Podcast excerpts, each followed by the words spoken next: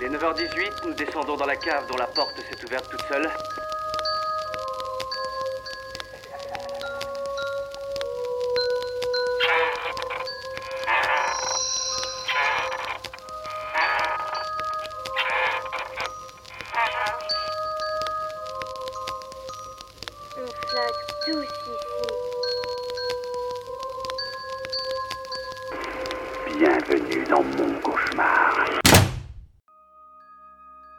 Bonsoir et bienvenue dans Inspiré de faits réels. Je suis Mathias. Et je suis Charles.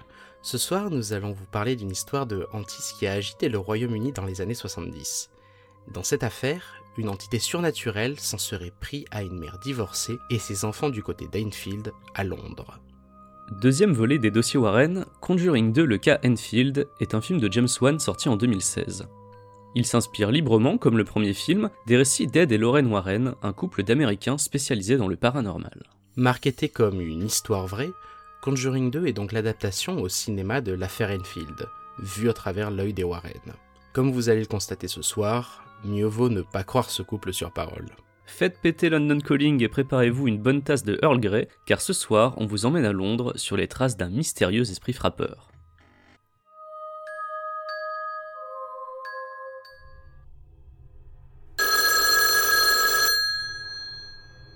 Le téléphone sonne dans un commissariat de police de Londres.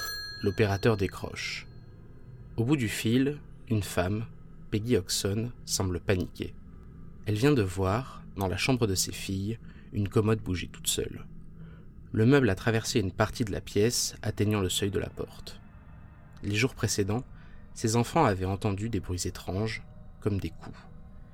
Et puis il y avait eu aussi ces lits qui se seraient mis à trembler, d'un coup, dans la nuit. Si Peggy Oxon avait jusqu'ici réussi à garder son calme, c'en était désormais trop. Ce 31 août 1977, une voiture de police se gare devant le 284 Green Street à Enfield, dans la banlieue nord de Londres. C'est ici, dans un logement social du quartier populaire de Brimsdown, qu'habite Peggy Hodgson. Récemment divorcée, elle vit avec ses quatre enfants. Margaret, 12 ans, Janet, 11 ans, Johnny, 10 ans, et Billy, 7 ans. Ce sont ces deux filles aînées qui expérimenteront le plus de phénomènes étranges, particulièrement Janet, la cadette, mais nous n'en sommes pas encore là. Ce jour d'août 1977, donc, l'agent de police Caroline Hips fait son entrée dans la maison d'Enfield. Alors qu'elle s'apprête à noter le témoignage de Oxon, une chaise se met soudain à se mouvoir sous ses yeux. Voici son témoignage, qu'elle maintient encore aujourd'hui, plus de 40 ans après l'affaire. Elle s'est soulevée, je dirais à un peu plus d'un centimètre au-dessus du sol, et je l'ai vu glisser vers la droite sur environ un mètre avant de s'arrêter. Sceptique, Caroline Hips a immédiatement le réflexe de chercher du fil de pêche, des câbles invisibles. Bref, quoi que ce soit qui puisse lui prouver qu'il s'agit d'un canular. Elle ne trouve rien. Au matin du 1er septembre, un voisin des Hodgson contacte la presse. Graham Morris, jeune photographe pour le tabloïd Daily Mirror, arrive le premier sur les lieux. Il est rapidement suivi de Rhys Morris, une journaliste de BBC Radio qui n'a rien d'autre à se mettre sous la dent en ce mois d'août. L'été a toujours été une période compliquée pour les médias quotidiens, et cette affaire paranormale, apparemment validée par un agent de police, semble alléchante. Les deux reporters vont vite être servis. Alors qu'ils discutent avec la famille Hodgson dans la cuisine, des briques de Lego se mettent à fondre les airs. Touché sous un œil, Graham Morris se précipite dans les couloirs de la maison à la recherche d'un petit plaisantin. En vain. En septembre 1977, la SPR, pour Society for Psychical Research, entre en scène. Fondée en 1982, cette organisation britannique dédiée au paranormal a compté de nombreuses célébrités liées à l'occulte dans ses rangs, notamment Harry Price et Arthur Conan Doyle. Pour le cas Enfield, deux membres sont dépêchés chez les Hodgson. Il y a d'abord Guy Lyon Playfair, 42 ans, ancien journaliste. Il a vécu plusieurs années au Brésil. Il a officié là-bas pour l'Institut brésilien de recherche psychobiophysique, un institut privé créé au début des années 60 pour essayer de prouver l'existence du paranormal. Il a ensuite intégré la SPR en 1973. S'il a suivi des affaires mystérieuses pendant des décennies, Enfield reste son enquête la plus connue. Il a d'ailleurs écrit This House is Haunted, un des livres les plus complets sur l'affaire Enfield, même si, évidemment, il l'aborde uniquement sur l'angle du paranormal. Aux côtés de Guy Lyon Playfair se trouve Maurice Gross, 58 ans. Petit, avec d'imposantes lunettes sur le nez et une fière moustache, Gross est un ancien soldat devenu inventeur. Homme terre à terre, il a fini par plonger dans le paranormal à la mort de sa fille Janet en 1976 dans un accident de moto. À la suite de cette tragédie, lui et des membres de sa famille auraient vécu des phénomènes paranormaux. Profondément endeuillé, avec des foules de questions sans réponse sur le monde des morts, il intègre alors plusieurs groupes dédiés au paranormal, dont le Ghost Club et surtout la SPR. Le cas d'Enfield est sa première grande affaire et elle résonne particulièrement en lui. L'enfant qui subit le plus les assauts du poltergeist s'appelle Janet, comme sa fille disparue. Entre le 5 septembre 1977 et juin 1978, Guy Lyon Playfair et Maurice Gross rendent visite 180 fois à la famille Oxon. Ils y passent 25 nuits entières, réunissent 140 heures d'enregistrement divers et prennent plus de 500 pages de notes. Durant cette longue période d'enquête, ils assistent à une multitude de phénomènes paranormaux. Des coups à l'origine inconnue, des déplacements de meubles et d'objets, des voix fantomatiques, de la lévitation et même des discussions avec l'esprit d'un mort. Mais les deux hommes se rendent vite compte d'une chose, Janet est quasi systématiquement au centre de l'agitation paranormale. Dans son livre This House is Haunted, Playfair écrit ceci à propos de Janet. Elle était toujours tout près lorsque quelque chose se produisait, ce qui a inévitablement généré des accusations disant que c'était elle qui nous jouait des tours. Mais Gross était certain qu'elle ne pouvait pas être responsable de tous les incidents. Dès le départ, donc, Playfair et Gross admettent que Janet peut potentiellement les mener en bateau. Playfair aura d'ailleurs des doutes à plusieurs reprises pendant l'enquête, qu'il confiera plus tard dans son livre. Un jour, par exemple, la commode aurait à nouveau bougé toute seule. Des micros étaient disposés dans la pièce. En écoutant les sons, Playfair a pu entendre faiblement des bruits de craquement de plancher, un peu comme si quelqu'un était allé discrètement vers la commode en essayant de ne pas se faire remarquer. Maurice Gross a également vu de ses propres yeux Janet leur jouer des tours. La jeune fille de 11 ans était alors en train de donner des coups de balai dans le plafond pour faire croire qu'il s'agissait d'un poltergeist. Sur les images d'une caméra cachée, Playfair a constaté que Janet s'entraînait à tordre des cuillères dans la plus pure tradition des charlatans de l'époque. De l'affaire Enfield, le grand public garde évidemment en mémoire la fameuse interview de Janet diffusée sur la BBC. Assise sur un canapé avec sa sœur Margaret, Janet répond aux questions des journalistes. Mais à plusieurs reprises, la jeune fille garde la bouche fermée. On entend alors une voix gutturale, particulièrement effrayante, répondre à sa place. How many voices are there? 600. 600 the voices. I know the joke. How many really are there, Margaret? I think so far we've had 10 Three. s- um, sensible voices. But the rest of the names are absolute rubbish. Ces images, et surtout ces sons, ont fait le tour du monde. La voix est censée, selon Janet et sa sœur, être celle de Bill Wilkins, un ancien habitant de la maison. D'après les sœurs Oxon, il serait devenu aveugle vers la fin de sa vie et aurait fait une hémorragie fatale sur une chaise installée à l'angle du salon. Fait troublant, Terry, le fils de Bill Wilkins, a confirmé que son père était mort ainsi. Si l'on ne sait pas comment Janet et Margaret ont appris l'histoire de Bill Wilkins, la voix en elle-même n'est sans doute pas un réel mystère. Au départ, seuls des bruits d'aboiement et de sifflement provenaient de la direction de Janet. Le poltergeist s'est ensuite mis à parler, mais seulement depuis une pièce fermée. L'esprit n'acceptait, au départ, de répondre aux questions de Gross et Playfair qu'à certaines conditions. Janet et sa sœur devaient être enfermées seules dans une pièce, et la voix ne s'exprimait qu'une fois la porte bien fermée. Et lorsque la voix s'est enfin fait entendre dans une situation normale, les lèvres de Janet bougeaient légèrement. Si vous trouvez que cela ressemble à l'entraînement d'une apprentie ventriloque, eh bien vous n'êtes pas les seuls. Dans son enquête sur Enfield, le sceptique Joe Nickel rapporte qu'un célèbre ventriloque, Ray Allan, s'est rendu chez les Oxon. Et selon lui, il ne faisait aucun doute que Janet pratiquait, plutôt mal d'ailleurs, la ventriloquie. Mais Gross et Playfair ont continué à penser que l'entité existait et ont nié l'évidence, même quand Janet semblait les pinceaux entre sa voix et celle du supposé fantôme. Dans son livre, Playfair a même écrit ceci. La connexion entre Janet et la voix était à l'évidence très forte. À de nombreuses reprises, elle a dit ce que la voix voulait dire et vice-versa. Est-ce qu'elle se tromperait si elle était en train de mentir? Cela paraît évident, mais ça n'était pas pour Gross et Playfair, d'autant plus qu'un point reste tout de même étrange. Selon eux, la voix paranormale pouvait parler pendant des heures, et Janet n'aurait pas pu la tenir aussi longtemps sans se faire mal à la gorge. Il faut également préciser que des événements ont eu lieu sans que Janet soit dans les parages. Entre 1977 et 1978, elle a été placée chez des voisins, puis placée six semaines à l'hôpital. Des phénomènes ont continué à se produire durant ces périodes, mais la cible principale était cette fois Margaret. Un soir, depuis le haut des escaliers, Margaret a hurlé qu'elle ne pouvait pas bouger et que quelque chose la tenait. Elle se tenait debout, une jambe devant l'autre, assurant qu'une force la tirait en arrière. Il s'agissait sans doute d'un énième canular, et dans son analyse d'Enfield, Johnny Cull fait remarquer que rien ne se passait quand Margaret et Janet n'étaient pas présentes.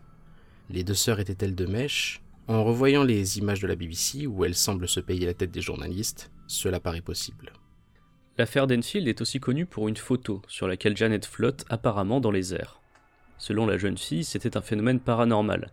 Elle dit avoir senti une nuit des mains froides sur son corps. Une force l'aurait ensuite tirée violemment et propulsée hors du lit. Mais il n'y avait à ce moment-là pas de photographe dans la pièce. L'appareil, relié par câble au rez-de-chaussée, prenait des clichés automatiquement. La photo, censée prouver la lévitation de Janet, a été analysée par Melvin Harris, un féru de paranormal, en 1980. Pour lui, il est évident que Janet a simplement sauté au bon moment de son lit, comme si elle faisait du trampoline. Et Melvin Harris a rappelé au passage que Janet était, je cite, une championne de sport à l'école. La photo est donc démystifiée, mais pas forcément le phénomène en lui-même. Le couple d'enquêteurs du paranormal Ed et Lorraine Warren, dont les aventures sont racontées dans les films The Conjuring, a juré avoir vu Janet léviter. Dans The Demonologist, un livre de Gerald Brittle publié en 1980, Ed Warren assure s'être rendu trois fois à Enfield. Et sa version des faits est très différente de celle que nous avons racontée jusqu'ici. Ed prétend par exemple que l'affaire a débuté en 1976 à cause d'une séance de planche Ouija entre Margaret et Janet. Un démon vieux de 500 ans aurait alors envahi la maison, accompagné de six fantômes. Selon Ed Warren, et je le cite, à côté de l'affaire d'Enfield, Amityville est un jeu d'enfant. Le démonologiste assure qu'il a passé une semaine chez Loxon et qu'il a vu les deux filles être propulsées dans les airs par un esprit maléfique. Elles auraient même été agitées de haut en bas sur leur lit, je cite encore, comme des yo-yo. Les quatre enfants de la famille auraient vu des ombres noires se manifester dans la maison. Un jour, une chaise se serait levée toute seule avant d'exploser au milieu de la pièce. Un autre jour, une pierre de la taille d'une balle de tennis serait même apparue au milieu du salon. Et en la faisant analyser par un spécialiste, Ed Warren aurait appris qu'elle venait de l'île de White, à plus de 120 km de là. Vous en voulez encore? Toujours selon les dires d'Ed Warren dans The Demonologist, les sœurs Oxon auraient vécu des épisodes de possession. L'esprit d'une vieille dame serait rentré en elles et leur aurait donné, je cite, la force d'une Amazone. Une des deux filles aurait même tenté de tuer sa mère à main nue. Ed aurait entendu des voix qui parlent tantôt anglais, tantôt allemand, des esprits qui se parlaient entre eux et assure même être entré en contact avec le démon. Dans une discussion hallucinante retranscrite dans The Demonologist, l'esprit maléfique menace de décapiter toute la famille. En bon héros, Ed Warren reste imperturbable. Il est très difficile de croire aux allégations des Warren. D'abord parce que le livre est truffé d'erreurs factuelles. Ed Warren se trompe sur l'âge des enfants, sur la durée de la hantise, et assure s'être rendu à Enfield pour la première fois à l'été 1978. Pourtant, Lauren Warren a confié à la production de The Conjuring 2 un enregistrement censé dater d'août 1977. Si rien ne tient debout, c'est peut-être parce que les Warren ont inventé la majeure partie de leur témoignage. Dans une interview pour Darkness Radio, Gillian Playfair a assuré que les Warren n'avaient en réalité passé qu'une seule journée à Enfield. Ed Warren lui aurait même confié ce jour-là qu'il y avait, je cite, beaucoup d'argent à se faire. Les films The Conjuring l'ont prouvé depuis. Si l'on a envie de le croire sur parole, il faut tout de même préciser que Gillian Playfair a des raisons de vouloir discréditer les Warren. Il a été totalement évincé de The Conjuring 2, seul Maurice Gross apparaît dans le film, ce qui est tout de même un comble quand on sait qu'il travaillait en duo et que Playfair a écrit le livre de référence sur Enfield. Pour revenir sur l'affaire en elle-même, la hantise s'est terminée en 1979. Selon Playfair, elle aura duré en tout 18 mois. On ne sait officiellement pas pourquoi le calme est revenu à Enfield, mais une hypothèse est possible. Janet et Margaret avaient peut-être fait le deuil de la séparation de leurs parents. En 2011, à l'âge de 45 ans, Janet a finalement admis auprès du Daily Mail qu'elle avait piégé les enquêteurs à plusieurs reprises, même si selon elle, cela ne représentait que 2% des phénomènes. Janet et Margaret étaient-elles simplement des jeunes filles en manque d'attention après un divorce difficile? Elles assurent que non. Et plusieurs éléments vont dans leur sens. En plus de Gross et Playfair, une trentaine de personnes ont assuré avoir vu des choses étranges. La silhouette d'un homme assis dans la maison vide, Janet qui lévite à la fenêtre, et encore et toujours des objets qui bougent. Si les voix et beaucoup de phénomènes sont explicables, certains témoignages interrogent toujours. La policière, pourtant cartésienne, reste persuadée d'avoir vu une chaise bouger. Le photographe ne sait toujours pas qui lui a jeté un Lego au visage. La vendeuse de bonbons du quartier pense toujours qu'elle a vu Janet léviter à sa fenêtre. Maurice Gross est mort en 2006 en y croyant toujours fermement. Guy Lyon Playfair l'a suivi en 2018, lui aussi persuadé d'avoir eu affaire à des esprits. Enfin, Lorraine Warren, disparue en avril 2019, a toujours maintenu son histoire. Janet et Margaret en ont même validé une partie dans les bonus de The Conjuring 2. Et justement, il est temps de parler de ce film.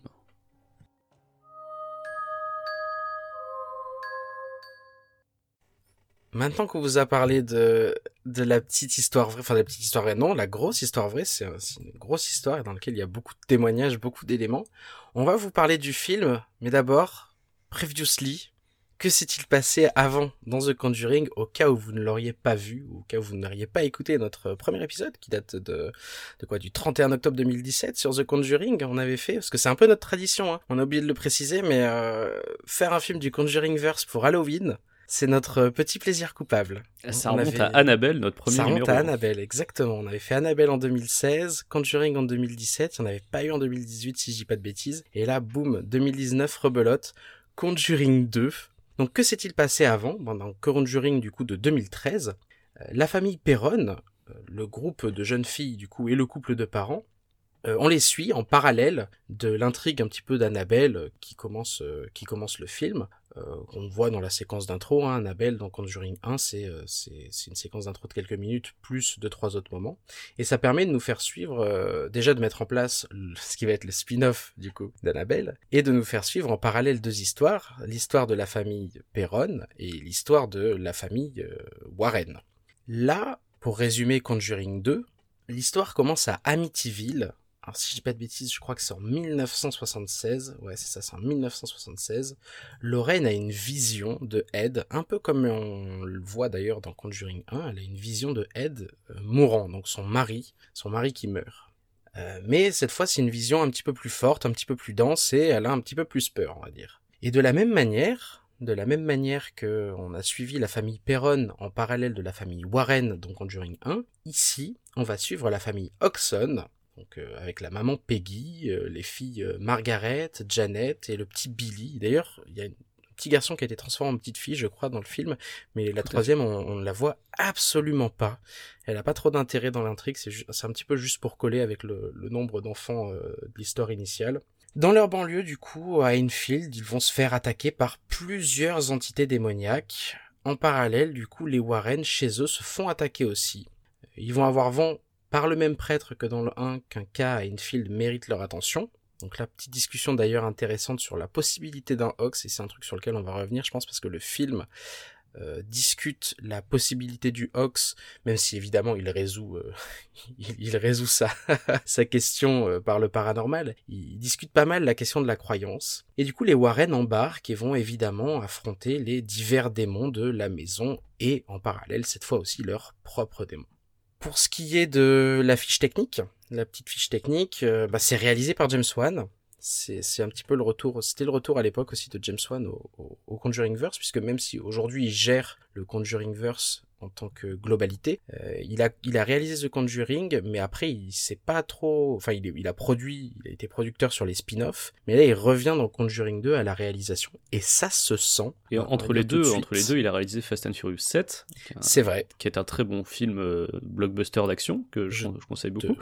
Ouais. Qu'est-ce qui est sans doute un des meilleurs de la saga Fast and Furious et on Je te laisse ça avec parce qu'on adore James Je, Wan. je suis pas tout à fait d'accord, mais on va pas faire un débat. euh, Oh, tu n'es pas d'accord pour pas que Fast and Furious 7 c'est un des meilleurs de la saga bon, je sais plus. euh, Non, non, j'ai pas envie de. de Je me rappelle qu'il y a quand même des voitures qui traversent des Je- tours traversent- oui, pour à Dubaï, je me souviens. non, Voilà. Je me souviens très bien. et que c'est le dernier film de James Walker, de Paul Walker De dans... Paul Walker. dans- ah oui, oui, oui, dans la séquence, euh, elle est tire-larme à la fin, la séquence. Ah oui, bah, évidemment, ah Mais bon, voilà, James Wan, on sent que après avoir fait ce blockbuster réalisateur euh, d'action a envie de retourner à ses fondamentaux, de revenir au cinéma d'horreur. Et, Et- c'est ce qu'il fait habilement euh, avec Conjuring 2. Tout à fait, et de revenir aussi à du cinéma qui a moins de budget, hein, parce que Conjuring, ça n'a rien à voir avec Fast and Furious. C'est un gros film d'horreur, c'est 40 millions de dollars de budget, donc ça reste un gros film d'horreur comparé à la quantité de petites productions qu'on voit chaque année, mais ça reste ridicule comparé à euh, Fast and Furious 7 ou même celui qui sortira en 2018, son, son blockbuster Aquaman. Après, même si le budget est inférieur à Fast and Furious, ça reste selon moi un blockbuster de l'horreur, parce que c'est vrai qu'un budget de 40 millions, c'est quand même conséquent euh, pour, euh, pour un film d'horreur. Surtout, vu ce qu'il rapporte derrière, on sent qu'il y a la même démarche de miser gros pour rapporter gros. Là, le budget de 40 millions, et ça en rapporte euh, en- dans ouais, le monde 320 millions, je crois. Ouais, voilà, plus de 320 millions, ce qui est énorme. Donc on sent Ouais. que c'est déjà aussi de base conçu euh, comme un blockbuster de l'horreur. La taille des studios qui sont utilisés pour euh, tourner Ah oui, ce film oui. aussi, Ça, on est dans les studios de Warner Bros, on y c'est revient- c'est on y vraiment reviendra. énorme. C'est écrit par euh, David, euh, David Leslie Johnson, euh, donc qui a écrit notamment pour euh, La colère des titans, pour Aquaman, qui va, qui va écrire pour Aquaman, qui va être au scénario d'Aquaman, et surtout qui est connu aussi pour quelques épisodes de Walking Dead. C'est aussi écrit, parce qu'ils sont quatre à l'écriture, par Chad Hayes et Carrie Hayes, donc j'imagine que c'est deux frères, parce qu'en cherchant leurs photos jumeaux, sur, euh, sur deux, voilà, j'allais dire, ils se ressemblent, ça en est, ça en est un petit peu flippant.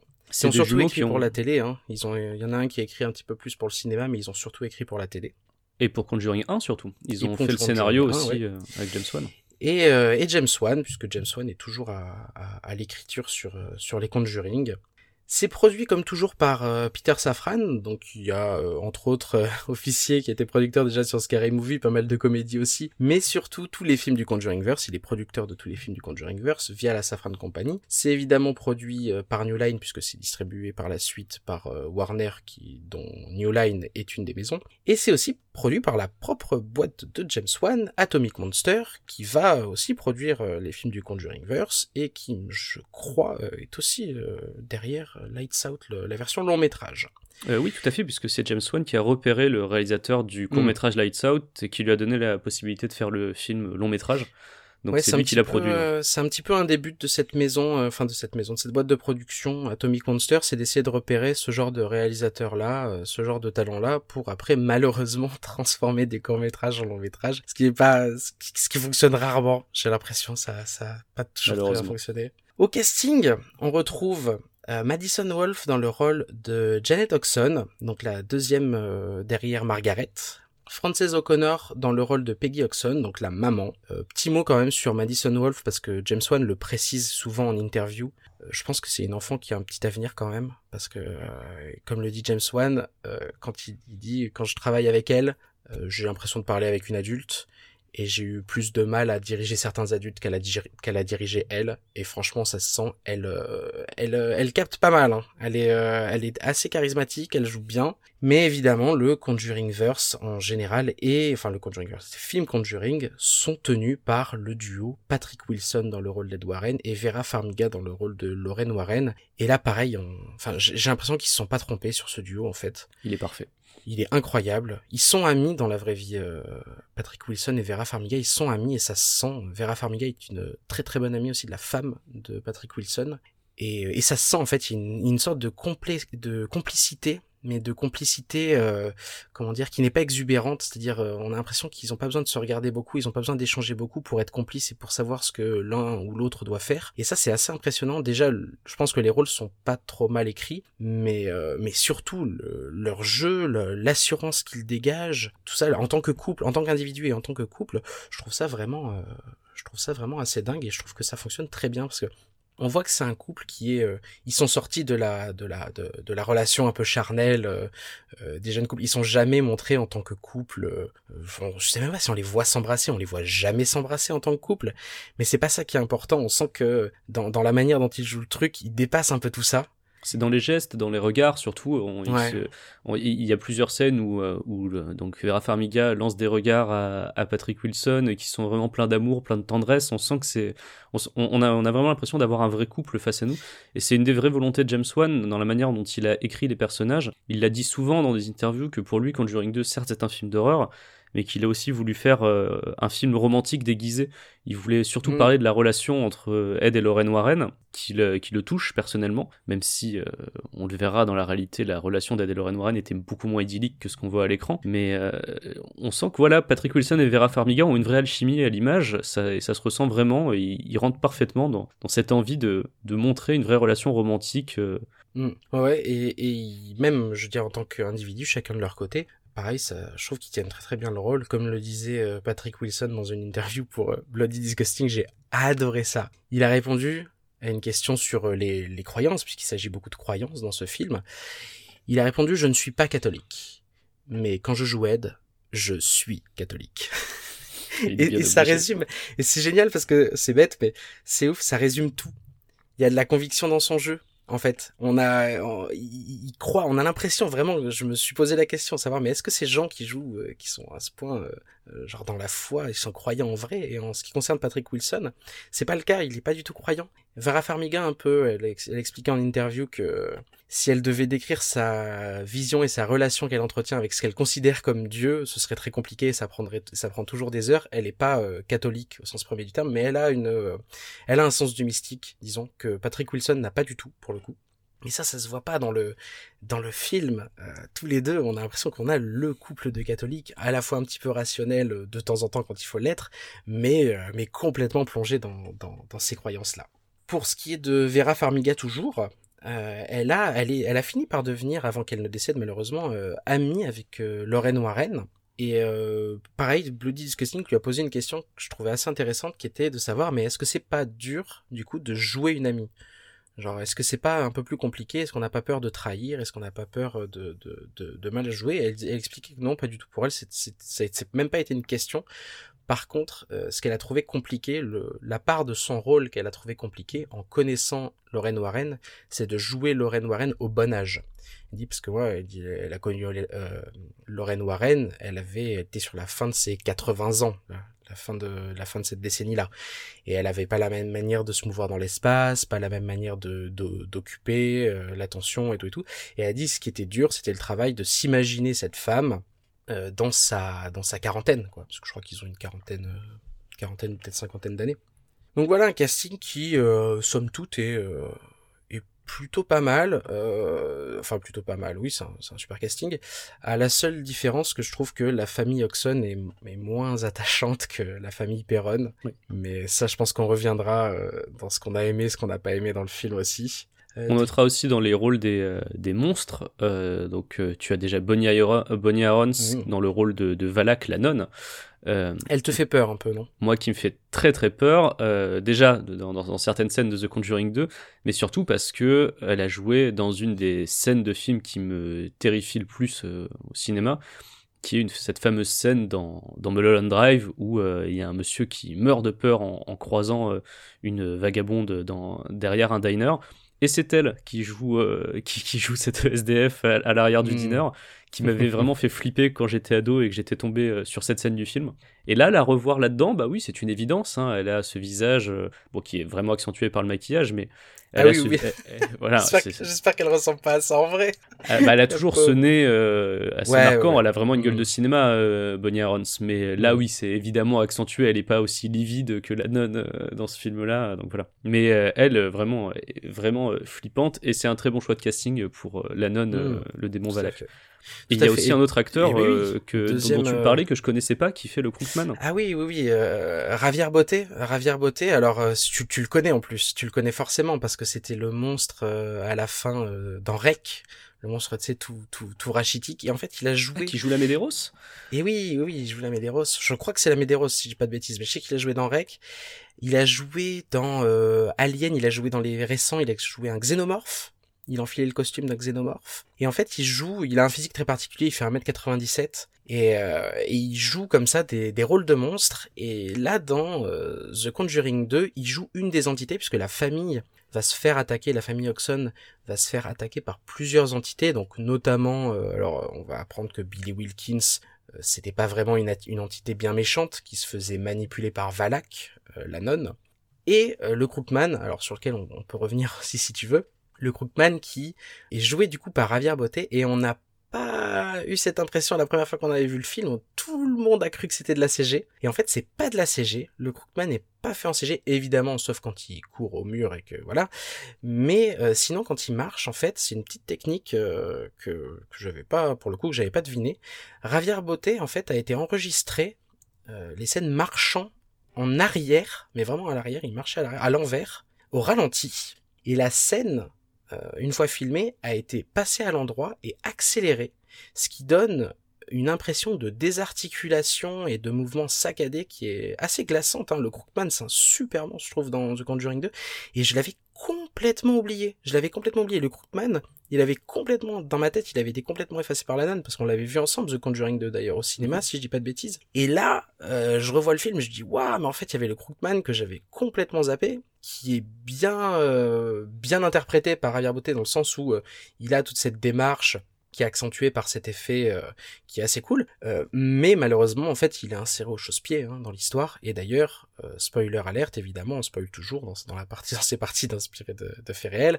Spoiler alerte, il n'aura même pas de résolution. C'est-à-dire que on, on- on résout le problème euh, de Valak à la fin, de la nonne, et on, et on, et on, exor enfin, on exorcise, on la fait partir, on prononce son nom, Vera Farmiga prononce son nom, et par contre, le Crookman, euh, il apparaît comme ça, euh, vraiment euh, comme un monstre de temps en temps, mais pas du tout, un arc abouti ou quoi que ce soit.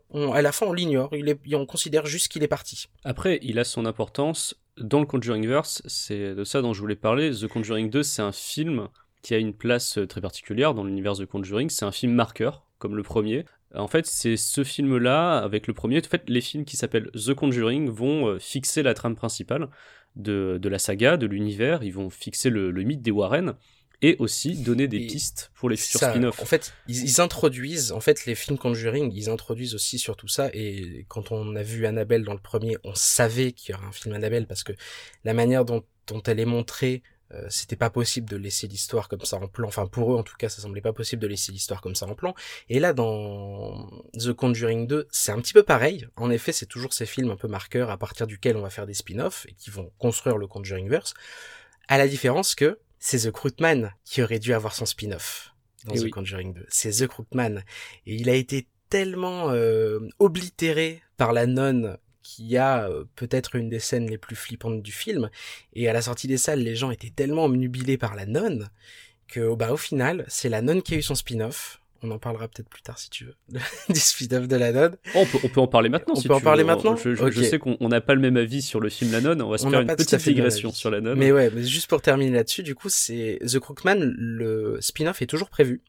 Il n'a pas été annulé, mais il a été repoussé. Et je trouve ça dommage parce que c'est vraiment un monstre. Visuellement, je le trouve vraiment très réussi. Au final, après un deuxième visionnage de The Conjuring 2, je crois que visuellement, j'ai préféré The Crookman en tant que monstre que la nonne, même si la nonne euh, me fait davantage flipper. C'est sûr et certain. Surtout dans The Conjuring 2, pas dans la nonne, mais dans The Conjuring 2, elle fait davantage flipper. Mais oui, du coup, c'est la nonne qui va gagner, au final, euh, en quelque sorte, le, le, le choix des spectateurs et des spectatrices va plutôt se porter sur la nonne, ce qui dénote aussi quand même d'un certain manque de direction euh, dans le Conjuringverse.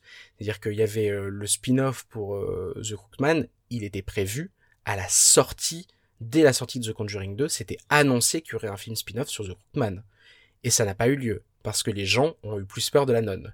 Donc c'est hum, intéressant, mais ça dénote aussi ce manque de, direction globale du Conjuringverse qui est ben on va aller ce vers quoi les gens ont peur et pas forcément sur euh, ce qu'on a envie de dire ou l'histoire qu'on a envie de raconter. Et ça je trouve que c'est quand même révélateur aussi d'un espèce de grand n'importe quoi hein, qu'on voit avec Annabelle 2, Annabelle 3 et, et, et la nonne du coup dont on va parler maintenant. C'est ça Mathias, tu veux parler de la nonne? Oui, euh, La Nonne, euh, donc, qui est un film qui est sorti où là C'était en quelle année ça? C'était il y a un 2000. an, deux ans? Oui, 2018. 2018 2018 justement, année où, euh, comme tu le disais, aurait dû sortir le Crookman, et c'est justement mi-2018 qu'ils ont annoncé son report pour on sait pas quand. Mm. Euh, Il y a toujours pas de date de sortie pour le Crookman. Oui, La Nonne, c'est un film devant lequel je me suis profondément ennuyé, euh, où effectivement, il y a- on en avait discuté, mais il y a une esthétique euh, gothique qui est plutôt plaisante, ça, ça évoque des, des films, des films de la Hammer, ça évoque du Dracula. Euh, vis- visuellement, j'ai pas vraiment de problème avec la nonne. Avec la nonne, j'ai surtout des problèmes au niveau déjà de l'histoire. Je trouvais que l'histoire était assez confuse. Et en plus, euh, avec ce nombre de screamers qu'on nous envoie à la tête euh, approximativement tous les quarts d'heure, qui était oui, assez alors, euh, désagréable. Screamer, oui, certes, mais pas, pas, pas plus que dans la malédiction de la Dame Blanche. Hein. Il y en a pas, euh, en vrai, des Screamers, dans, dans la première demi-heure, dans les premières 40 minutes du film, il y en a un. Il y en a un seul. Et en fait, c'est après, dans la deuxième moitié du film, qu'il va en avoir un peu. Mais en le regardant, je me suis dit, au début, je me suis dit, waouh, ils insistent pas trop sur les jumpscares, c'est, c'est, c'est assez dingue. Et évidemment que dans la deuxième partie, on va en avoir un petit peu toute une tripotée, euh, de manière un peu, un peu facile, quoi, ce, ce, genre de jumpscare qui apporte pas forcément grand chose. Mais dans la première moitié du film, il y en a qu'un. Et euh, alors, je suis d'accord évidemment sur l'histoire confuse, mais ou l'histoire pas forcément très intéressante, mais on a eu, en dehors du Conjuring Verse, on a eu Insidious 3, on a eu Insidious 4 dans le Conjuring Verse, on a eu les Annabelle. Les histoires pas très intéressantes, je veux dire, on est habitué. C'est pas, c'est pas pour ça qu'on va voir, euh, qu'on va voir des films du Conjuring Verse. Et là, il y a deux trois trucs que j'ai bien aimé dans la nonne. Il y a deux trois trucs, euh, déjà, le film est débile. qu'il est complètement débile. Ça se passe dans les années 50 en Roumanie. Il y a quelqu'un, il y en a un qui est à moitié français. Enfin non, qui est pas à moitié français, qui est français, euh, qui est québécois, qui est de la partie euh, qui est du French Canada. Et, euh, et à la fin, euh, pour, pour vous donner un, petit exemple de débilité, elle lui dit ah la nonne elle- il se fait attaquer par un esprit elle lui dit ah tu vas mourir sale français un truc comme ça elle fait et lui il répond il la regarde il lui il lui fait je suis pas français je suis québécois il lui renvoie un taquet c'est ce genre de truc débile là mais euh, à la limite j'ai j'ai moins euh, enfin j'ai pas forcément pris moins de plaisir, tu vois, devant la nonne qui, qui, est débilos, qui a tout ce délire, bah avec les nonnes tout simplement, dans le monastère, dans un espèce de monastère, euh, dans un couvent du coup, complètement euh, complètement délabré. Je trouvais que franchement, c'était pas euh, c'était pas le c'était pas le pire truc que j'ai vu. Après on l'a pas vu dans les mêmes conditions, toi tu l'as vu au ciné, je l'ai vu devant mon sur mon canapé, j'étais allongé, voilà quoi, si j'avais envie, je sortais très facilement de du film, c'est aussi ça qui joue, je pense. Ouais, moi, au bout, d'une demi-heure au cinéma, je suis en train de dire qu'est-ce que je suis en train de regarder? Parce que vraiment, c'est vraiment le, le gros problème que j'ai eu avec cette histoire, c'est que elle va vraiment, euh, j'allais dire nulle part. Ouais, ouais, c'est un peu ça. Elle va, elle va nulle part, et c'est très confus, vraiment. Et euh, on était dans cette espèce d'entre-deux où pour moi, c'était pas assez ridicule pour être du nanar et du coup être drôle. J'ai- pas ri devant le film, même. Bon, évidemment, euh, comme tu le dis, cette, euh, ce je suis pas français, je suis québécois, c'est, ça va, ça c'était assez marrant. J'ai eu un petit rire nerveux à ce moment-là. Mais le film, dans sa globalité, est pas assez euh, ridicule pour sombrer de- Mm. dans le nanar. Il est pas parodique, parce qu'il y a un vrai côté premier degré sur la première partie du film, notamment. Et malgré ça, il fait pas peur à aucun moment. Il est- Moi, je me suis juste ennuyé et j'étais agacé par, euh, les... co- par les montées de musique d'un coup pour te faire sursauter. euh. Et vraiment, ouais, j'ai pas passé un très bon moment devant ce film. C'est pour ça que je, que je dis que moi, c'est un de ceux que j'ai le plus détesté dans le Conjuringverse. Parce que, à l'inverse, la malédiction de la Dame Blanche, je me suis un petit peu attaché à certains personnages par moment. J'ai trouvé qu'il y avait des bonnes idées de mise en scène. Là, sur euh, la nonne, c'était tout très très convenu, quoi. Ouais, comme quoi, tu vois, c'est une question de, je pense, de goût et de référence Ouais. personnelle, hein, parce que euh, Mm. moi, ça, ça me touche moyennement euh, les films d'horreur, justement, qui reprennent cette esthétique à fond euh, de, de séries B horrifiques euh, des années, je sais pas, ouais, les années 60 plutôt, euh, c'est- Oui, ce, ce- ce euh, côté un peu ouais. gothique. euh, machin. Moi, ça, ça me 50 marque. euh, même. Ouais, même 50. ouais. Ça, ça marque un petit peu moins euh, que, que des trucs plus modernes, justement. Donc, euh, disons qu'ils sont pas très bons tous les deux, mais qu'il y en a où t'as une affection euh, plus parce que euh, l'univers te parle plus. quoi. Ouais, ouais, c'est un petit peu ça. Mais bon, du coup, pour revenir à Conjuring 2, quand même, euh, pour parler de Conjuring 2, parce que là, on digresse, on digresse. Euh, Conjuring 2, comme je disais, commence à Amityville en 76 avec une scène vraiment très insidious. hein. On est sur une scène où euh, Lorraine est dans une séance de spiritisme. Elle va se voir elle-même, un peu comme quand ils vont dans le plus loin, comme ils disent, euh, dans Insidious. Il va y avoir des cuts rapides sur des visages qui se tournent, enfin des groupes de visages qui se tournent, un peu à la Insidious. Ce qui me Et- fait extrêmement flipper. Je crois que c'est Ouais. un des trucs dans Insidious qui m'ont fait le plus flipper. Ça, cette manière de faire des cuts absolument pas naturels sur les visages des personnes, les mouvements ultra saccadés qu'ils ont, c'est Hmm. horrible. Et là, Et- là, il y en a dès le départ, effectivement. Il y en a dans dès le Conjuring départ. 2, c'est. Tu Et on n'en aura pas trop hein, par la suite. Euh, Non, ça m'a un peu On déçu. n'en aura pas trop par la suite d'ailleurs. Le, le, le film est un peu découpé en, en deux parties, j'ai eu le sentiment. La première partie est très proche d'Insidious, vraiment les premières minutes c'est c'est vraiment Insidious. La première partie est très proche de The Conjuring euh, premier du nom. Et la deuxième partie va essayer de s'émanciper, d'essayer de raconter autre chose, parce que euh, dans la dans l'histoire, en fait, dans le récit, Ed et Lorraine Warren, quand ils vont arriver en, en- en Angleterre, ça n'arrive qu'après une heure de film. C'est long. Le hein. film, le film fait un peu plus de deux heures. Il fait entre, il fait deux heures cinq ou quelque chose comme ça. Et Ed et Lorraine Warren arrivent en Angleterre qu'après une heure de film. Ça a été, euh, pour le coup, je trouvais ça un peu mégalon. Et, euh, et, et la première partie du film, du coup, ressemble beaucoup à Conjuring premier du nom. Et c'est dans la deuxième partie qu'on va avoir des petites, euh, différences et aussi des petites fulgurances de, réalisation, je trouve. Des différences parce qu'il y a beaucoup plus de personnages dans la deuxième partie que dans la deuxième partie du premier Conjuring. Là, on va avoir. bah, déjà, il y a Maurice Gross euh, qui, est, là, mais il y a aussi euh, d'autres personnages qui sont là pour apporter un point de vue critique sur. Sur, sur ce que vit Janet, euh, qui la croit pas forcément. Donc on va avoir toute cette partie-là où il y, a des- y a des contradictions entre les personnages qui amènent un, un nouveau souffle qu'on n'avait pas dans Conjuring 1, où on part du principe que euh, c'est paranormal et c'est tout. Hmm, ouais, c'est vrai d'ailleurs, je trouve que le propos sur la croyance était pas si bête. Il était pas si bête parce que même si, euh, évidemment, comme vous vous en doutez, il y aura effectivement un démon, ça fait discuter des journalistes, des universitaires avec les Warren, et euh, on sent qu'il y a, euh, bah, il y a un moment donné quand même où, euh, où il y a l'hypothèse du hoax, du canular, qui est un petit peu, enfin qui est sous sous-entendu, un petit peu validé à un moment donné. On a l'impression, on se dit ok c'est un hoax. En fait évidemment c'en est pas un. Et je trouve que le, le discours qui porte sur le sur la croyance était pas si euh, était pas si bête. Donc au final j'ai plutôt euh, j'ai plutôt apprécié ça. Après euh, ce que j'ai ce que j'ai moins aimé pour le coup, c'est que euh, dans le premier les Perronnes, je les sentais au centre de l'attention, au centre de- du film, et c'était un film en fait sur les Perronnes, dans lequel Ed et Lorraine Warren allaient les aider. Là, j'ai pas eu ce sentiment-là. Là, j'ai eu le sentiment que c'était un film sur les Warren, ou dans lequel il y a beaucoup de personnages et qui vont aider une famille qui s'avère être les Oxon euh, à Enfield.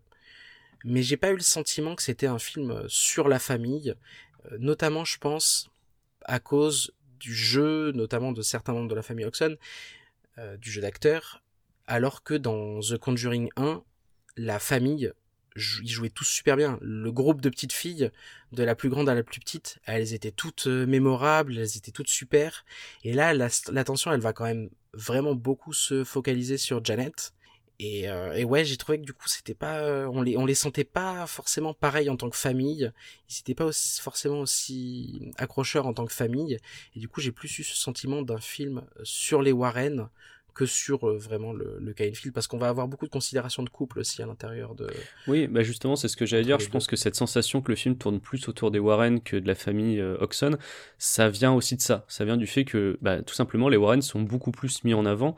Et ça arrive dès la première scène. En fait, Amityville, c'est historiquement l'affaire qui a mis les Warren au centre de l'attention médiatique. Et c'est assez bien retranscrit dans le film. On les voit sur un plateau télé. On voit qu'ils sont euh, largement contredits. Ils deviennent un, peu des célébrités. Il y a même, euh, un moment, ils lisent le journal le matin et ils voient qu'il y a leur nom à l'intérieur on les traite de charlatans. Donc ça correspond à un moment de la vie des Warren où ils sont au centre de l'attention médiatique. C'était déjà arrivé sur une de leurs premières affaires, le, monstre du Connecticut, et enfin la, possession du Connecticut. Et là, euh, c'est vraiment le moment avec Amityville où ils passent vraiment pour des guignols parce que Amityville est en train d'être débunké dans tous les sens et eux s'accrochent et disent si si, nous on a vu des trucs, il se passe des choses, ça s'est vraiment passé. Donc en ça, ça correspond vraiment à la réalité et ça ça explique pourquoi on voit plus les Warren. Il y a des scènes euh, qui sont là pour. euh, c'est un film sur la foi des Warren qui parfois peuvent la questionner vis-à-vis de Janet, se demander mais du coup est-ce qu'elle est vraiment en train de, de faker tout ce qui se passe ou est-ce qu'elle est vraiment possédée? Et eux-mêmes remettent en question leur propre foi. Il y a même Ed Warren à un moment qui, qui dit qu'il faut faire euh, a leap of faith, euh, un saut de la foi pour essayer de, la, de, croire, de croire Janet. Et donc Mm, toute cette question ouais. de la foi va être à l'intérieur. Et pour ça, ils vont utiliser des éléments de réel, des vrais Warren. Et c'est pour ça qu'on va retrouver notamment euh, ce fameux passage télévisé où ils se font, euh, où Ed se fait engueuler euh, par, par un expert, par quelqu'un qui débunk Amityville. Je crois que c'est à peu près vers le début du film, si Oui, je me souviens ouais, bien C'est dans la partie, ouais, tout à fait. où ils sont dans le Becky Rivers Show, qui a l'air d'être une espèce de, de parodie de, d'émission de télé. Alors cette émission n'existe pas. hein. Par contre, leur détracteur dans l'émission, qui s'appelle Stephen Kaplan, lui a vraiment existé. Euh, c'était un des plus grands détracteurs justement des Warren sur Amityville. mais ils ont jamais fait de plateau télé ensemble. Il n'y a pas d'archive comme ça. En fait, l'archive en question qu'on voit dans le film, elle se base sur une émission qui est passée bien plus tard, c'était en 92. C'était le Sally Jesse Raphael Show. Et la scène est somptueuse. Euh, si vous arrivez à la trouver sur internet, moi j'ai trouvé que des retranscriptions de ce qu'ils se disent. Et c'est fascinant. En fait, euh, le sujet du jour, c'est une femme qui dit qu'elle a été violée par un démon. Oui, donc, oui. donc, vous imaginez une espèce de Jerry ça. Springer Show en gros où il y a des gens avec des avis contradictoires sur le plateau qui vont se mettre sur la gueule. Et euh, là, il y a Joe Nickel qui est sur le plateau, donc un grand sceptique très connu aux États-Unis, bah, dont on a parlé d'ailleurs dans la partie 1, qui va leur dire non, c'est faux, et il leur sort que des trucs factuels en mode mais vous dites n'importe quoi. Et la seule réponse d'Ed c'est de le regarder, énervé, lui faire Vous étiez dans la maison Est-ce que vous étiez dans la maison? Et en fait, c'est euh, exactement ce qu'on va retrouver dans The Conjuring 2. Euh, Ed Warren euh, va s'en prendre au, au mec et il, il lui dit à chaque fois à ce Stephen Kaplan Mais vous, est-ce que vous étiez là? Est-ce que vous étiez là? Et en, en le coupant, en fait, et en le... alors que le mec en face le contredit avec des arguments euh, plus ou moins logiques. Ben ouais, il le contredit pas suffisamment avec des faits, je trouve. Il- Ah non, dans, pas- dans Conjuring 2, passer, non, non, non, pas dans le film, hein, je veux dire dans la Ouais, dans réalité. euh, dans la Parce réalité, que- Johnny Nickel, c'est un mec très droit, il a ses Ouais. fiches. Parce que là, en l'occurrence, justement, ça, ça, ça nous, le pathos nous fait pencher pour la version des Warren, justement, parce qu'on a l'impression qu'ils sont euh, bouleversés de ne pas être crus. Alors qu'en fait, dans la réalité, euh, Ed Warren euh, était sans doute, c'est mon avis personnel, un charlatan et ça se, Ah bah oui, oui, ça se prouve sûr. de ça se montre de différentes manières. Et j'ai trouvé ça bien que on nous montre que euh, Ed Warren était quelqu'un parfois de colérique, qui pouvait euh, être Mm. énervé. Et euh, parce que Patrick Wilson le joue de manière extrêmement euh, classe, extrêmement chic. Ouais, le vrai truc Warren n'était pas comme on- ça, c'était on- une on brute, va hein. revenir aussi un petit peu plus tard, c'est que ils construisent aussi une figure de héros. Voilà. Ce que Ed Warren n'était pas. Euh, le vrai Ed Warren, euh, vous voyez des, in- des interventions télévisées de lui, vous voyez des interviews, c'était une brute. Hein. C'était pas, euh, c'était pas le mec vraiment sympathique, chic, comme le joue Patrick Wilson. C'était vraiment ce qu'on appelle un bully aux États-Unis. Souvent, il est qualifié comme ça d'ailleurs par les gens. Et euh, bah, justement, cette petite scène où on le voit faire Est-ce que vous y étiez? Est-ce que vous y étiez euh, au mec en face? On comprend que, euh, ouais, il peut s'énerver. Et c'est le seul moment du film. On va voir ça, parce que tout le reste, comme tu le dis, il est présenté comme un héros. Quoi. Mm, Ouais, ouais, jusqu'à la fin où il y aura une, euh, une notion carrément de sacrifice. Hein, à la fin de Ah bah oui. Conjuring 2, il va pour euh, limite donner sa vie pour euh, sauver la famille Oxon. Le Il y a sacrifice vraiment chrétien. un truc, euh, ouais, un sacrifice chrétien complètement. Et il y a vraiment quelque chose, ouais, de l'ordre de, de l'héroïsme. Pour revenir aussi sur euh, sur le, le film et sur la maison des Oxon, sur le décor, qui du coup va occuper l'immense majorité du film, parce que même si euh, les Warren n'arrivent à Oxon que dans la deuxième partie, euh, il y a quand même beaucoup de, enfin la plupart des scènes de la première partie, l'immense majorité des scènes de la première partie se déroulent à Enfield en Angleterre. Euh, je sais pas si t'as eu cette sensation là. Moi, il, s'est passé un truc très très bizarre quand j'ai quand j'ai regardé euh, le, le film. J'avais pas remarqué la première fois. La taille des pièces à l'intérieur ne correspond pas à l'extérieur avec la taille de la maison. Mais alors pas du tout. Tu veux dire que, comme dans une autre série anglaise, ce serait plus grand à l'intérieur Ouais, alors oui, mais je pense que là c'est pas voulu. C'est absolument pas Tu voulu. as raison, euh, pas et on le voit dans les euh, petites featurettes qui, qui font. euh, ils ont fait les pièces toutes un peu plus grandes Ouais. pour faciliter Euh, non, le passage des caméras. Beaucoup, beaucoup Ouais, plus grande. beaucoup plus grandes. En fait, c'est la taille des pièces, c'est grosso modo la taille des pièces qu'on retrouve dans Conjuring. D'ailleurs, l'agencement des pièces va être le même souvent. L'agencement des chambres des petites filles, ça va être le même que dans le premier Conjuring, sauf que quand on voit la maison à l'extérieur, c'est pas ça. On n'est pas sur la, la demeure de Conjuring 1 qui était gigantesque. On est sur une petite maison de banlieue. Et du coup, c'est super bizarre à regarder. Et là, ça m'a bouffé un petit peu pendant la première moitié Ouais, du surtout film. que ça colle moyennement à la réalité, puisque dans, ce, euh, dans ces environnements-là, donc ce- c'est des community houses, donc c'est des, des maisons à loyer modéré, c'est un peu l'équivalent de nos HLM si tu veux. Donc c'est pas censé être aussi grand. Là, euh, vraiment, on a l'impression que certes la maison est vieillissante, elle est pourrie, il y a de la, il y a des trucs, euh, il y a, je sais pas comment on appelle ça en anglais, c'est le the mold, c'est le l'espèce de, de substance noire qui, qui coule euh, Ah, dans un pan du mur. Ouais, oui, bah oui, de la moisissure tout simplement. T'as de la moisissure le long d'un mur, tout ça. On sent que euh, c'est une maison euh, pas saine, mais par Mm. contre, elle est, euh, elle est super grande. Ce qui est pas, Ouais, elle est, elle vraiment très grande. Et quand on voit les photos d'archives du salon, les photos d'archives des chambres, plus petit. il y a, ouais, non, non, mais elles sont, là, dans le film, elles sont littéralement deux à trois fois plus grandes, les pièces. Et du coup, ça crée un truc un peu bizarre parce que, et pareil avec le jardin. Quand on voit la taille du jardin, des fois depuis l'intérieur de la maison, on se dit mais comment ça peut tenir sur ce petit terrain qu'on voit euh, derrière, ce que ça se passe derrière la maison et on, la voit souvent de devant, euh, depuis la rue. Euh, comment ça peut tenir derrière la maison? Et en fait, c'est tout simplement, forcément, la maison a été filmée. En vrai, il y a une vraie maison qui a été filmée, mais l'intégralité des décors intérieurs, c'est évidemment les studios de la Warner et même le même le jardin derrière, c'est les studios de la Warner en fait aussi. Et il y a tout un système évidemment, euh, comme vous imaginez, pour euh, pour faire euh, une tour avec de, qui envoie de la pluie et ce genre de choses là. Mais toutes les scènes en intérieur ont été recréées en fait dans les studios de la Warner et comme tu le disais, avec une ambiance qui est vraiment chouette, on sent le côté dégueulasse, je trouve. Dans, Ouais, il y a un soin sur les décors et sur les costumes aussi, mais particulièrement sur les décors qui est assez fou. Euh, déjà pour euh, nous faire ressentir le côté poisseux de cette maison, mais aussi de reconstitution de l'époque. C'est-à-dire que quand, quand tu compares, même si les pièces sont beaucoup plus petites, euh, les, les photos de la vraie maison et les photos de la maison qui a été reproduite en studio, il y a une espèce de soin mais maladif pour, euh, pour coller au maximum aux photos. Dans la chambre des gamines, ils sont allés jusqu'à refaire exactement les mêmes posters Eh oui, qu'on voit sur les photos c'est assez fou. Et, même euh, voilà la, manière dont le, salon est représenté enfin tout tout tout est fait pour euh, coller aux, aux photos qui ont été prises au moment de l'affaire Enfield quoi. Ouais, et d'ailleurs, pour continuer sur cette maison, elle nous est présentée, et c'est là aussi où je trouve que la première partie est vraiment euh, repompée sur Conjuring 1 et que la deuxième partie va un peu s'en émanciper, c'est que euh, on nous présente la maison, l'étage, de la même manière que dans The Conjuring 1, à savoir une caméra qui suit une des filles qui court dans les couloirs et qui passe devant toutes les pièces, et on nous présente la maison, mais euh, vraiment exactement de la même manière, et je me suis dit, bon, bah oui c'est un petit peu dommage. au signature début. Ouais, oui, peut-être, mais euh, bon, il y a, d'autres, il y y a d'autres manières. Là, en l'occurrence, je trouvais que la, première partie du film collait un petit peu trop au premier Conjuring.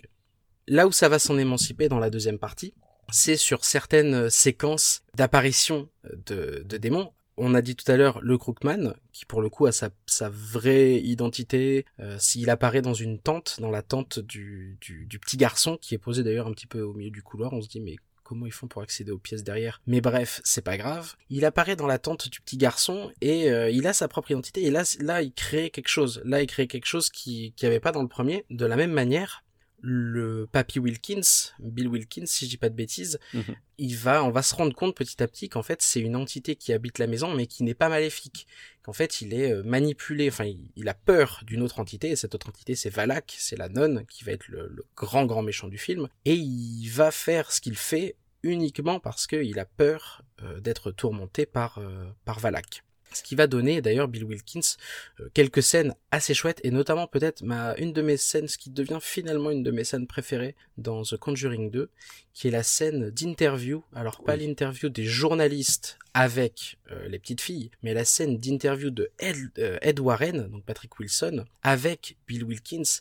En fait, il va il va demander à Janet de s'asseoir sur le fauteuil où est mort, comme on disait en première partie, où est mort Bill Wilkins, et il va lui demander, ben euh, vas-y, euh, il va lui poser des questions, il va poser des questions directement à Bill Wilkins en espérant le faire parler à travers Janet. Et là il dit non, il veut pas parler, il faut que vous vous retourniez tous. Tout le monde se retourne, et là, très chouette, euh, très chouette moment, plan fixe, on voit le focus est fait sur le visage de Ed Warren, de Patrick Wilson qui nous regarde, qui est un peu pas face caméra mais, mais presque. L'arrière est flou, du coup, focus sur son visage, l'arrière est flou, et toute l'interview va se dérouler comme ça un petit peu à l'aveugle, ils vont pas regarder ce qui se passe, et en fait on voit que sur le canapé il y a quelque chose qui change, et ça reste flou pendant tout le long, c'est un plan séquence, ça reste flou pendant tout le long à l'arrière, et on voit qu'il y a quelque chose qui change, on voit que Janet elle change de forme, on a l'impression qu'il y a un monstre derrière, et, euh, et cette- ce passage-là, euh, je l'ai trouvé vraiment chouette. J'ai trouvé vraiment, pour le coup, ça, ça changeait de ce qu'on avait vu dans le Conjuring Verse jusque-là. Et d'ailleurs, euh,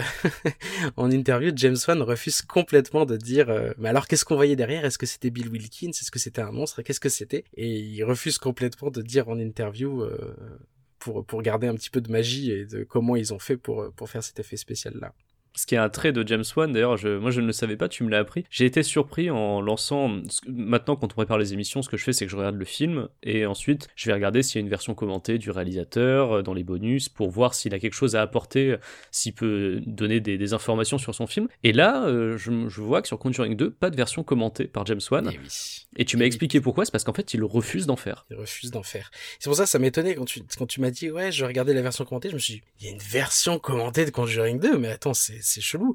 Ça voudrait dire que la boîte de prod l'a un peu forcé à le faire, mais comme il intervient dans la production, ça m'étonnerait. Parce que James Wan, il a pas fait de version commentée de ses films depuis Saw, depuis les premiers sauts où euh, il s'était senti euh, un petit peu forcé par euh, la production pour faire cette version commentée, mais en l'occurrence il n'aime pas. Il n'aime pas cet exercice-là, il n'aime pas commenter ses films, pas euh, par flemme ou quoi que ce soit, mais parce qu'il veut garder un peu de mystère, il veut garder un petit peu de magie dans ce que lui considère être sa vision du cinéma, et du coup il refuse systématiquement de faire ce, ce genre de, commentaires audio sur les films. Il apparaît aussi très peu dans les featurettes, assez peu aussi dans les making-of de ses propres films. Les making-of, on le voit parfois parler un petit peu, mais quand il y a des featurettes sur euh, quelque chose en particulier, genre sur le travail de composition de l'image, sur la manière dont les monstres sont créés, on le voit très très peu.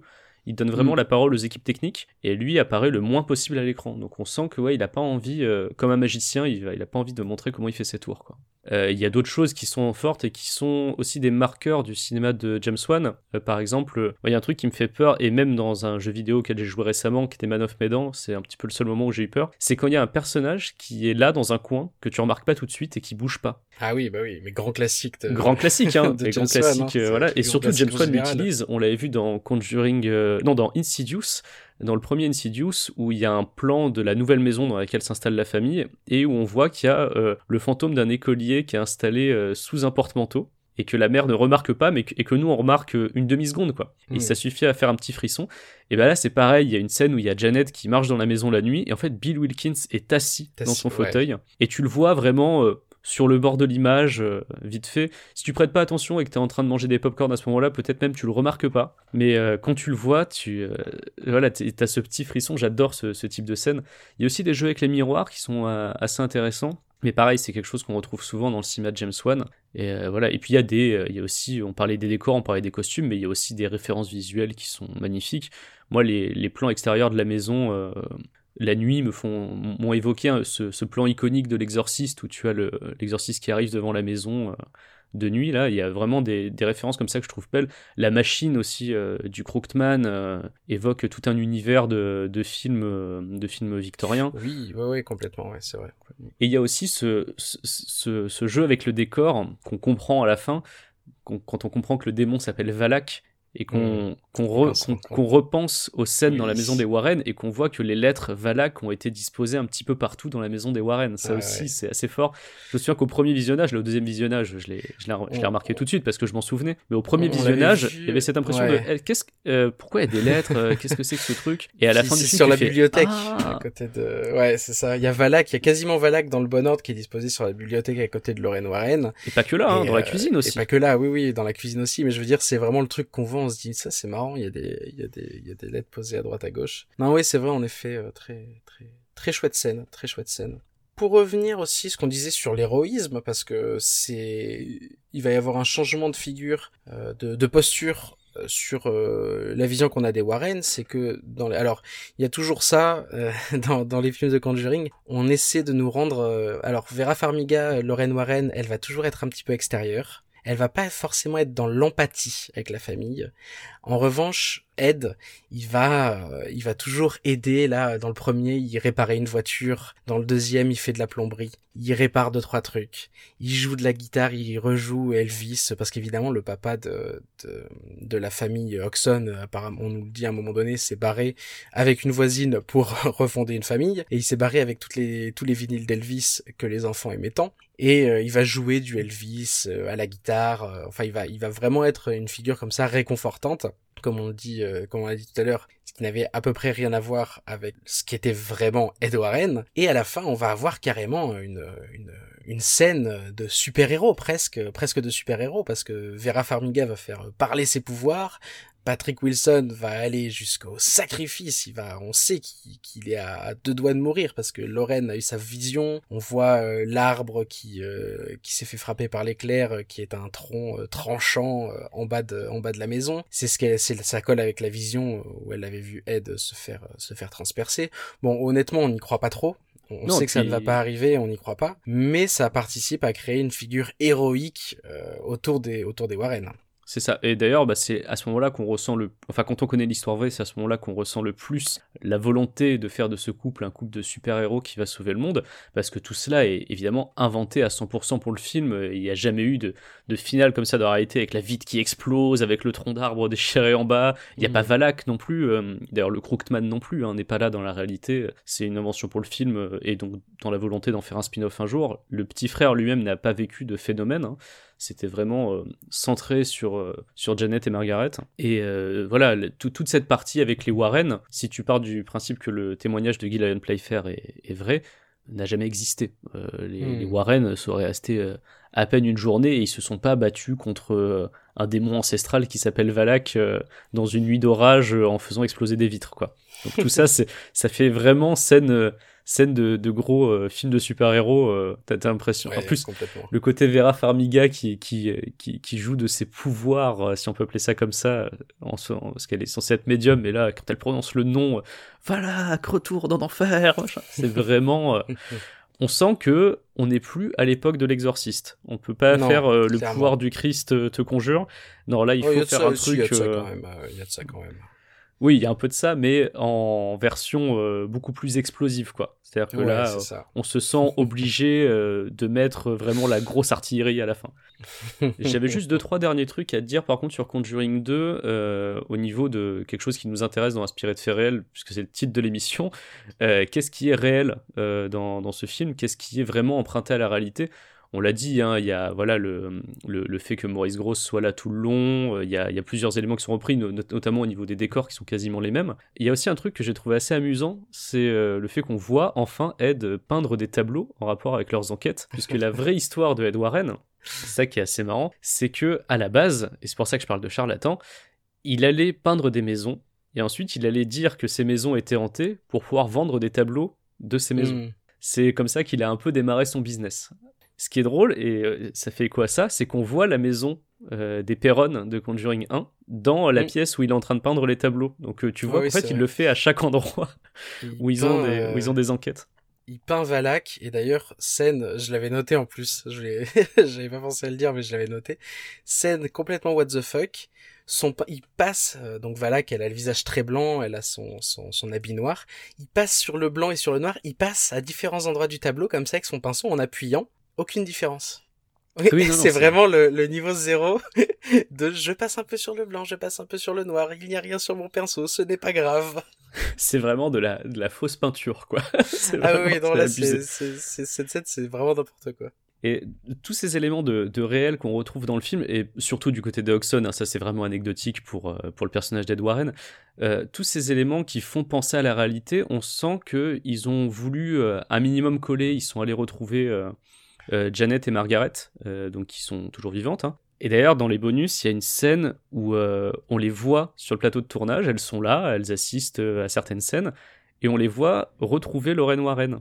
Et il y a un truc très malaisant, c'est que euh, elles se font des câlins en mode euh, ah euh, on est content de vous retrouver, mais ça fait vraiment euh, un peu artificiel. C'est-à-dire qu'on n'a pas l'impression que les personnes se connaissent réellement. Tu vois, il y a une espèce de gêne où on sent qu'ils ont fait ça pour euh, faire euh, un bon bonus, mais qu'elles Mm. se connaissent pas tant que ça. Alors à côté, t'as James Wan qui est adorable, qui arrive et qui va faire un câlin à Oxon en mode ah machin, je suis très, je suis super content que vous soyez là. Donc tu vois que lui est très cool avec ça, mais que euh, c'est un peu gênant. Et il y a plein de trucs gênants en fait euh, dans les bonus euh, comme ça, où tu sens qu'ils ont envie de créer un mythe autour du film, de dire que oui en fait le film il est déjà validé par les personnes à qui c'est vraiment arrivé, et en plus ça a un peu courroucé les esprits euh, qu'on fasse ce film. Et ils avaient déjà fait le coup avec Conjuring 1, où ils avaient dit que le, plateau était hanté, et où ils avaient fait venir un prêtre pour euh, bénir le set. C'est un truc qu'ils ont refait, là, et qui te montre en image, donc tu as des images dans les bonus du prêtre qui arrive et qui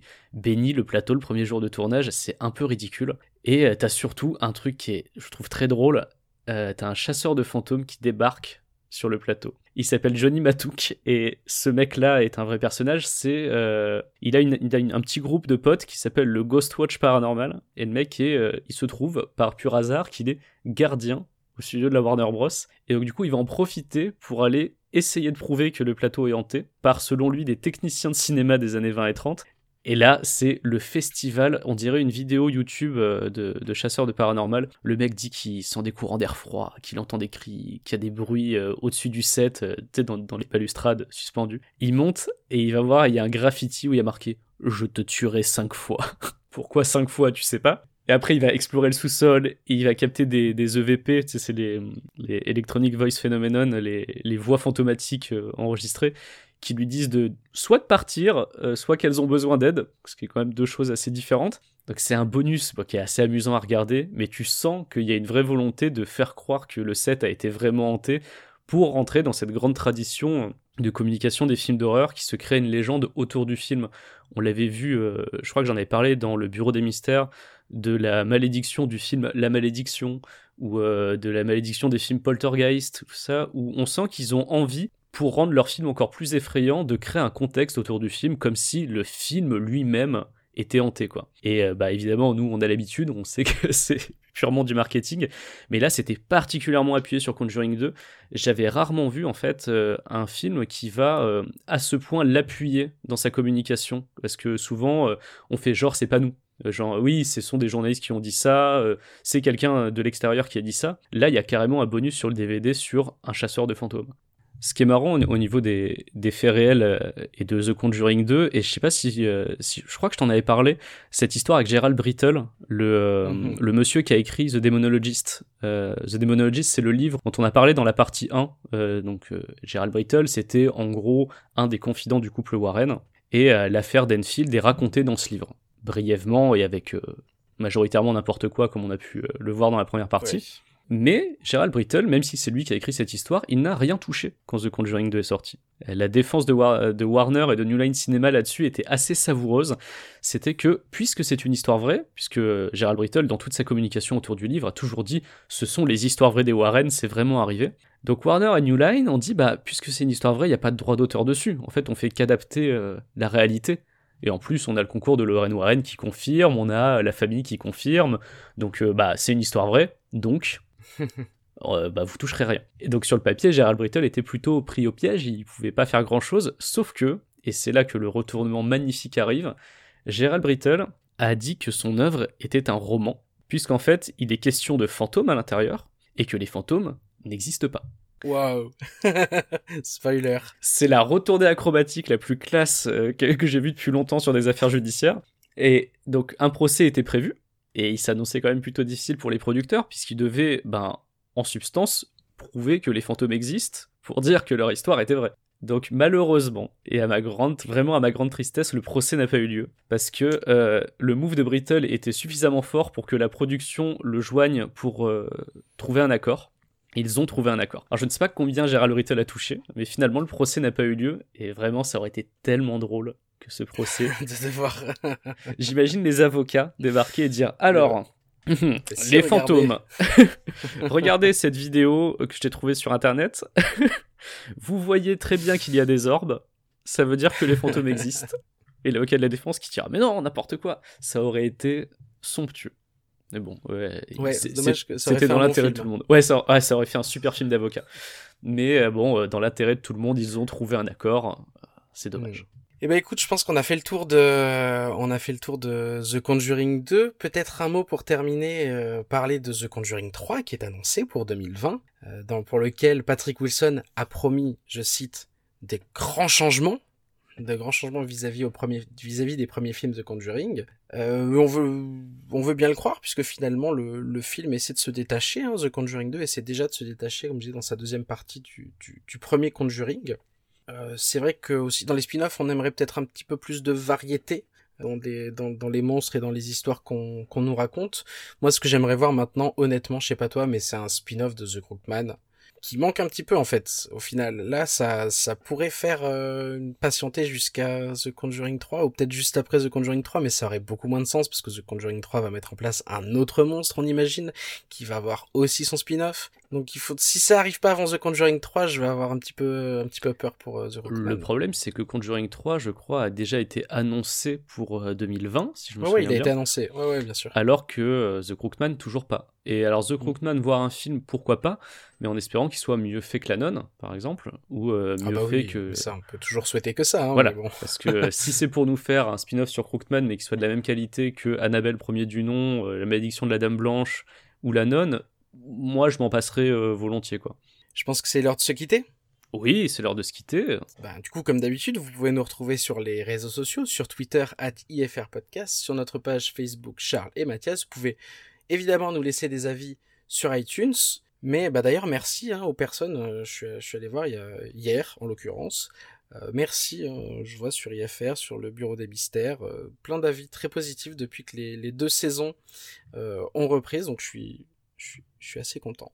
Vous pouvez également nous retrouver euh, en librairie avec le livre du Bureau des Oui. Mystères qui est toujours disponible et évidemment sur cet autre podcast que vous connaissez peut-être si vous écoutez Inspiré de Ferrel qui est le Bureau des Mystères. On sort tous les mois euh, en alternance. Voilà. Il y a Inspiré de Ferrel qui sort deux semaines après le Bureau des Mystères, deux semaines après Inspiré de Ferrel. Donc voilà, à bientôt pour un prochain épisode et d'ici là, évitez de vous asseoir sur les fauteuils des gens qui sont morts.